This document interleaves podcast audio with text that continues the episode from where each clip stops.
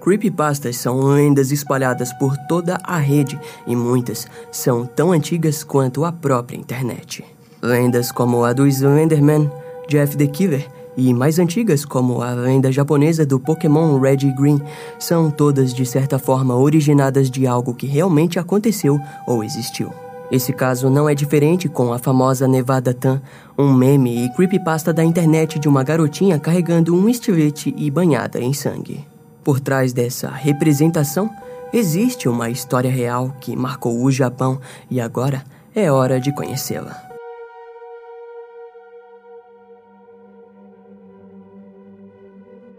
No ano de 2005, várias lojas online responsáveis pela venda do moletom da Universidade de Nevada relataram que o item estava sendo vendido em uma enorme escala.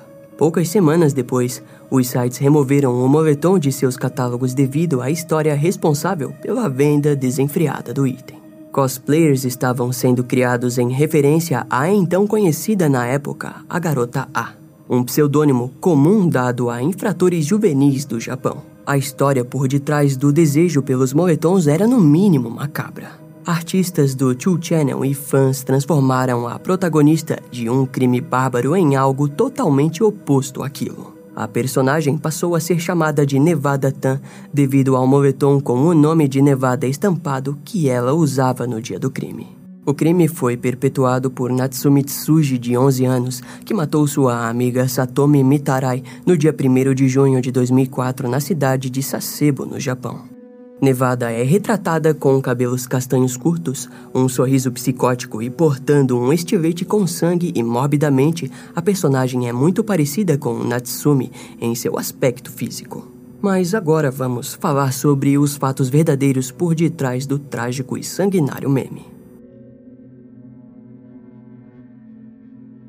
No dia 1 de junho de 2004, a escola primária Okubo estava em mais um de seus dias letivos normais. Porém, aquilo tudo mudaria a partir do meio-dia. Ao meio-dia e 15, Natsumi Tsuji, de 11 anos, convenceu Satomi Mitarai de segui-la até uma sala vazia. No local, Natsumi informou que ensinaria um novo jogo para Satomi e, em seguida, pediu que ela se sentasse.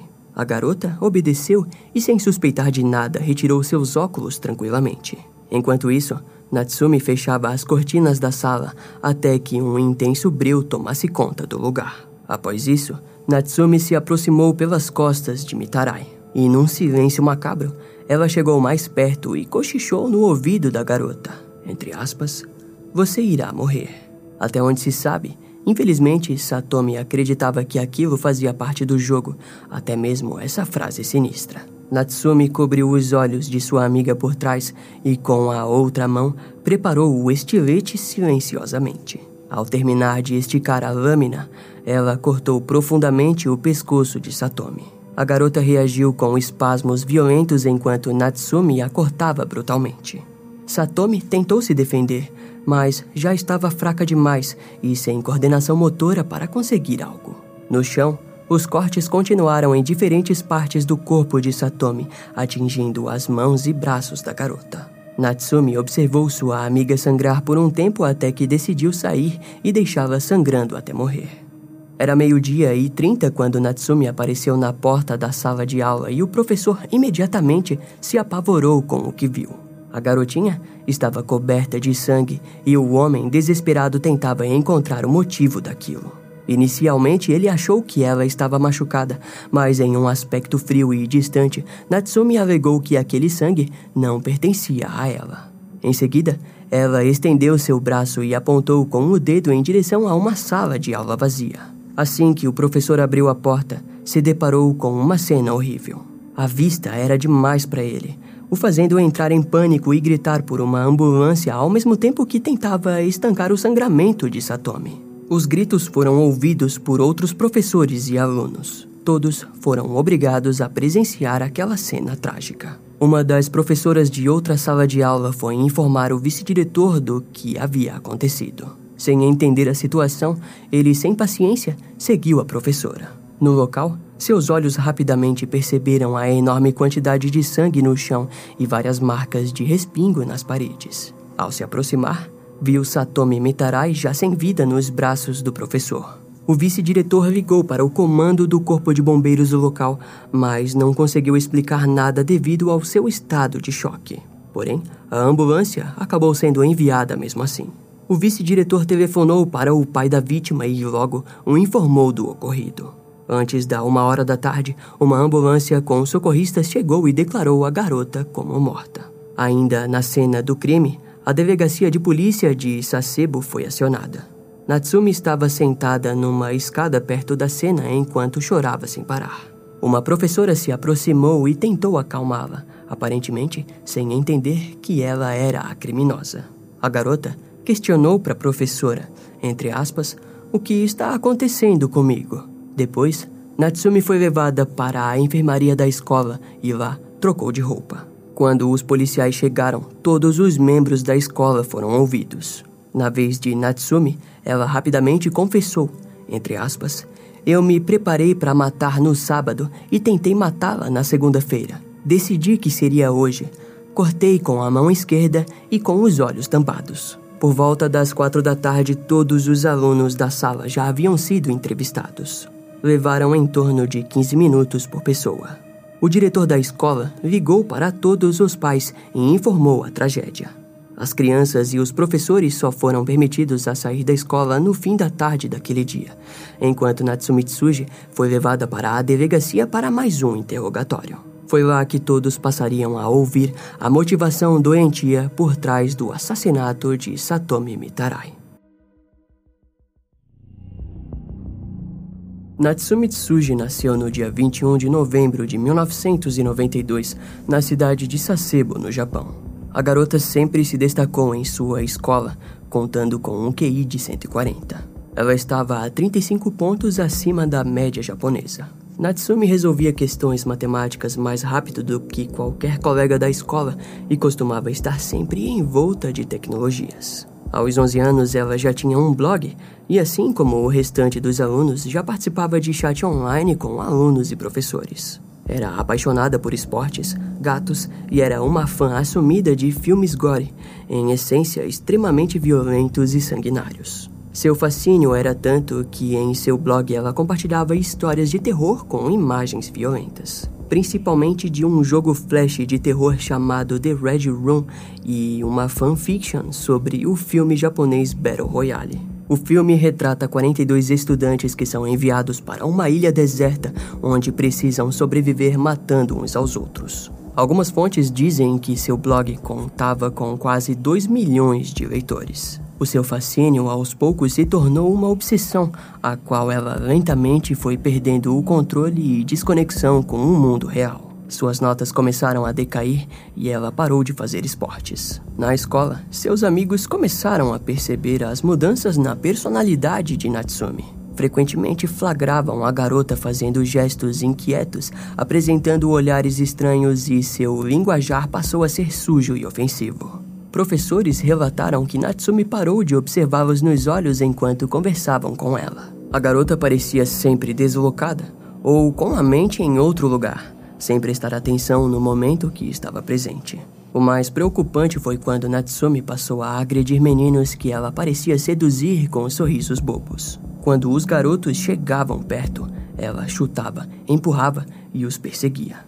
Foi somente na sexta série, em janeiro de 2004, que Natsumi abriu um site onde postou um romance e afirmava que gostaria de ser escritora de romance ou cartunista da escola. Pouco tempo depois foi descoberto que sua ideia para a história era uma onda de suicídios e, curiosamente, os personagens possuíam os nomes dos seus colegas de escola. O grande ápice para a sua personalidade disfuncional foi quando sua amiga, Satomi Mitarai, a chamou de gorda no chat de seu próprio blog em maio de 2004. Aquele acontecimento marcou Natsumi e ela jamais esqueceria daquelas palavras. Após o acontecido, a amiga Satomi escreveu em seu próprio blog que, entre aspas, era uma garota sedutora. Aquilo enfureceu Natsumi, que de alguma forma invadiu o blog de sua amiga e apagou a postagem. Contudo, Satomi refez o post, o que desencadeou fantasias de assassinato em Natsumi. Primeiro, ela considerou matar Satomi estrangulando-a. Depois, pensou em esfaqueá-la com um picador de gelo ou com uma faca. Ela encontrou a resposta de como mataria sua amiga de uma maneira bem peculiar. Natsumi estava assistindo uma série da NBC chamada Hostess Detective Close Call 6. Na série, ela viu uma cena em que uma das personagens é morta por uma faca e percebeu que poderia planejar um assassinato parecido. Mais tarde, ela informou aos policiais que aquilo tornaria o assassinato um pouco mais dramático. No dia do crime, como descrito no início do vídeo, o corte na garganta de Satomi atingiu 10 centímetros de profundidade.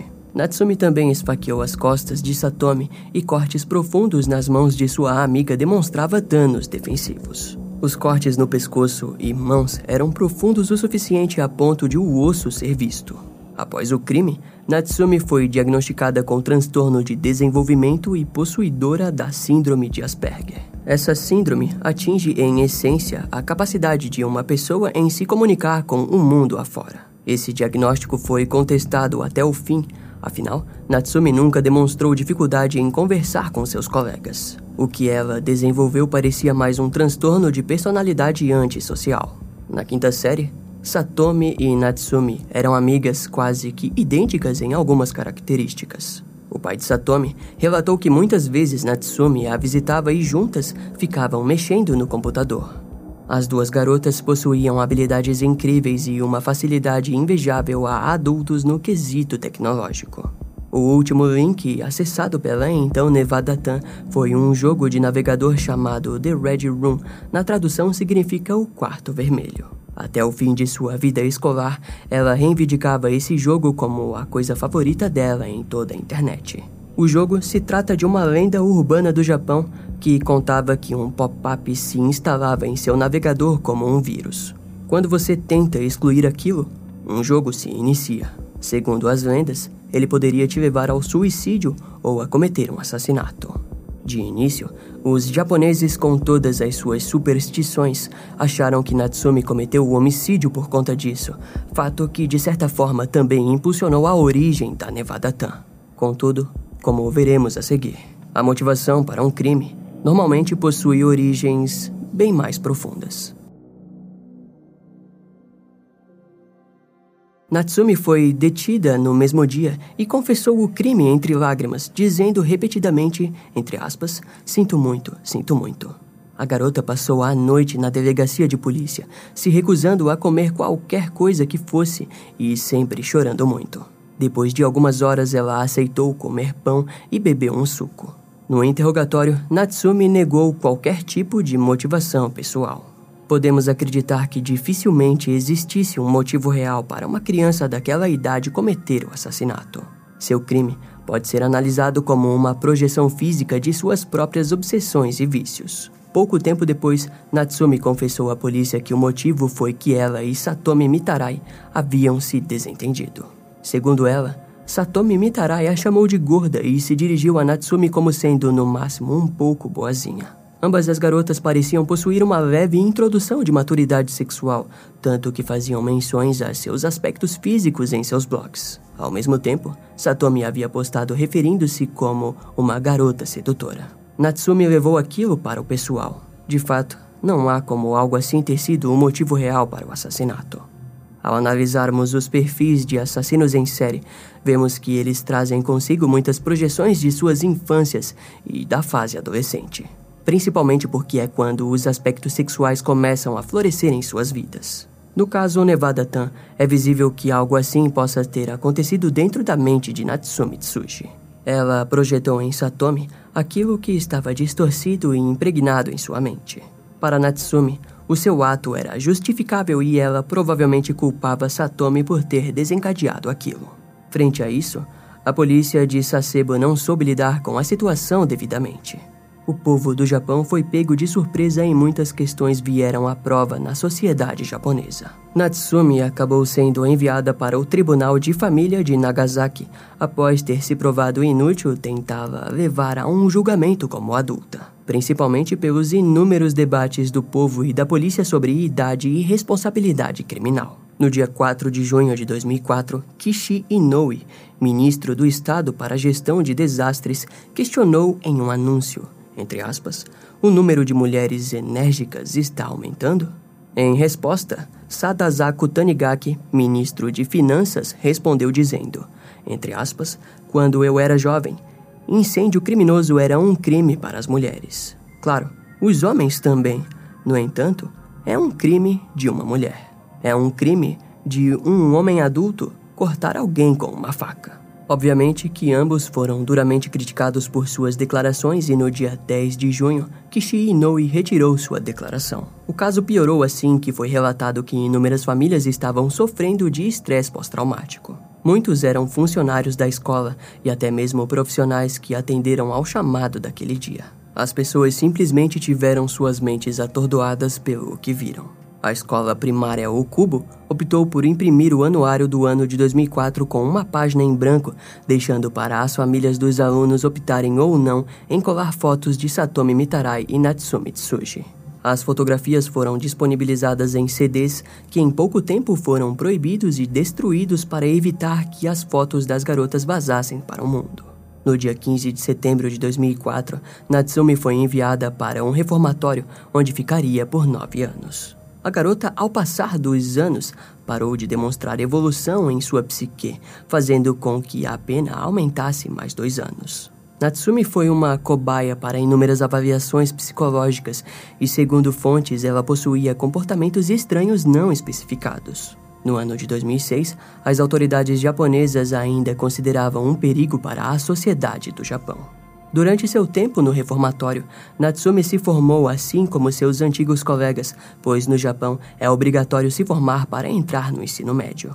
Além disso, os psiquiatras acreditavam que isso ajudaria em uma reintegração na sociedade. No dia 20 de maio de 2008, Natsumi recebeu prisão domiciliar e, segundo o Tribunal do Japão, a garota havia desenvolvido as habilidades necessárias para interagir com as pessoas. Pela primeira vez, ela estava apresentando melhoras significativas e as autoridades não buscavam mais permanecer com Natsumi. No ano de 2013, aos 20 anos, Natsumi Tsuji foi liberada e sua família se mudou para um local desconhecido onde ela poderia recomeçar sua vida. Contudo, o fato assombrará sua vida para sempre, já que desde seus 11 anos ela já havia se tornado uma lenda em todo o Japão. Nos dias de hoje, ela já está com quase 30 anos e nenhuma nova notícia foi dada a seu respeito. A comunidade japonesa adotou o perfil da garota como algo a ser espalhado e personagens nasceram, além de músicas e obras originais. O exemplo mais conhecido é a música Kuti Nevada, criada por uma garota que se identificava com Natsumi. Na internet, muitas pessoas se identificam com esses personagens criados a partir de fatos reais e, sem perceber, projetam suas obsessões e vícios em algo nocivo. É curioso percebermos como existem pessoas que perdem suas próprias identidades ao acreditar fielmente que são parecidos com personagens como Nevada Tan. Esse fato, na verdade, apenas atrasa o desenvolvimento real da personalidade e identidade do adolescente, que se identifica com algo vazio em identidade própria. Esse caso vai ficando por aqui. Eu espero que você tenha gostado. Não esquece de me seguir nas outras redes sociais. Meu Instagram é brian.m com dois M's, E-M-M-E. E não deixe de conhecer o meu canal no YouTube com os episódios mais recentes que irão demorar um pouco mais para vir aqui pro podcast. Eu vou ficando por aqui, até a próxima e tchau.